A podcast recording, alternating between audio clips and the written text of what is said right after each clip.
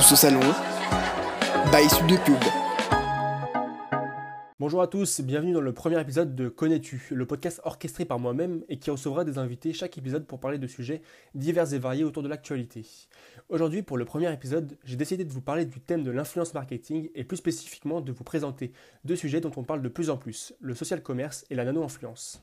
Pour Mariska Concoli, directrice de l'influence et du social commerce chez L'Oréal France, le social commerce, c'est le chiffre d'affaires généré par les plateformes social médias telles que Facebook, Instagram, Twitch, etc. Finalement, c'est toutes les ventes générées via les plateformes sociales. Et pour booster leur social commerce, les marques multiplient leurs moyens de communication pour chercher à toujours toucher plus de monde. Par exemple, le slip français est très adepte de la vidéo, mais également de l'affiliation où ils ont de très bons résultats, notamment grâce au confinement. Alors il y a une nouvelle tendance qui a du mal à se faire connaître en France, mais qui se développe énormément dans les autres pays, euh, c'est le live commerce. Euh, aux États-Unis et en Asie, les retombées sont énormes et c'est un moyen qui s'est installé et qui s'est pérennisé au fil du temps.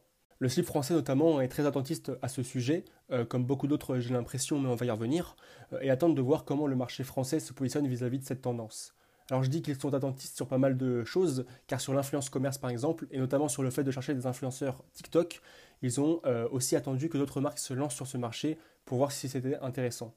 Donc ils ne veulent pas faire les choses à l'emporte-pièce, disent-ils, et prennent donc le temps. Comme beaucoup d'autres sujets, euh, on n'a pas forcément envie de se précipiter. Euh, TikTok aussi, c'est une plateforme sur laquelle on est allé, mais deux, trois mois après pas mal de marques. Euh, on assume, mais on préfère avoir des, positionnements et des stratégies plus affinés plutôt que de se, jeter à l'emporte-pièce sur certains sujets. Voilà, on peut penser qu'ils ne prennent pas le risque, ça reste un avis euh, totalement plausible. Autre point, l'influence. Pour continuellement chercher à faire vendre, les marques n'hésitent pas à faire appel, bien évidemment, aux influenceurs pour faire vendre leurs produits. C'est ce qu'on appelle l'influence commerce. Pour les marques comme L'Oréal, l'influence commerce doit se construire sur trois piliers pour fonctionner et être pérenne dans le temps. Construire son advocacy, sa brand, chercher l'offre exclusive, c'est-à-dire proposer une offre, code promo par exemple, qui va correspondre à sa communauté et inversement à son influenceur. Et enfin, le tracking, la rémunération. Influence you can buy, advocacy you can get, tels sont les mots qui caractérisent L'Oréal. Du côté de l'influenceur, ce dernier n'est pas entièrement drivé par la marque. Généralement, le brief qu'il reçoit indique simplement de ne pas oublier de mettre les hashtags en question pour bien qu'il fasse apparaître les KPI. En revanche, pour ce qui est de la création du contenu, les influenceurs sont libres de faire ce qu'ils souhaitent, car il ne faut pas oublier que c'est une relation de C2C et non de B2C. Donc il ne faut pas que ce soit la marque qui parle. Le but n'est pas de brander de manière publicitaire l'ensemble de ses contenus. Alors avec TikTok qui a explosé et qui a su se repositionner grâce au confinement notamment, les marques se tournent désormais de plus en plus vers ces influenceurs 100% TikTok, où l'influence commence à arriver et où les prix ne sont pas encore très élevés. Ainsi l'influence commerce évolue et se pérennise grâce au support il ne faut pas oublier que l'influence est née de ces derniers, avec les forums d'abord, puis avec les blogs, les réseaux sociaux, etc. Donc sans les supports, il ne peut pas y avoir d'influence. Enfin, c'est ce qu'on pensait, car il existe une forme d'influence auquel on a tous eu affaire, mais qu'on ne voit pas forcément du fait qu'elle soit plus implicite, c'est la nano-influence. Le panorama Kantar de notre partenaire révélait hier que 40% euh, des individus étaient euh, influencés par d'autres utilisateurs dans leur achat. Alors pour l'agence Territory, la nano-influence, c'est je vis une expérience et je la partage autour de moi sans limite de canal.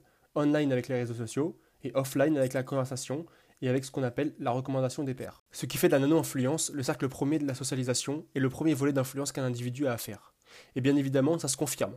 Je veux dire, combien de personnes ici qui m'écoutent ont déjà été influencées par un pote, par vos parents, euh, vis-à-vis d'un produit ou d'une marque?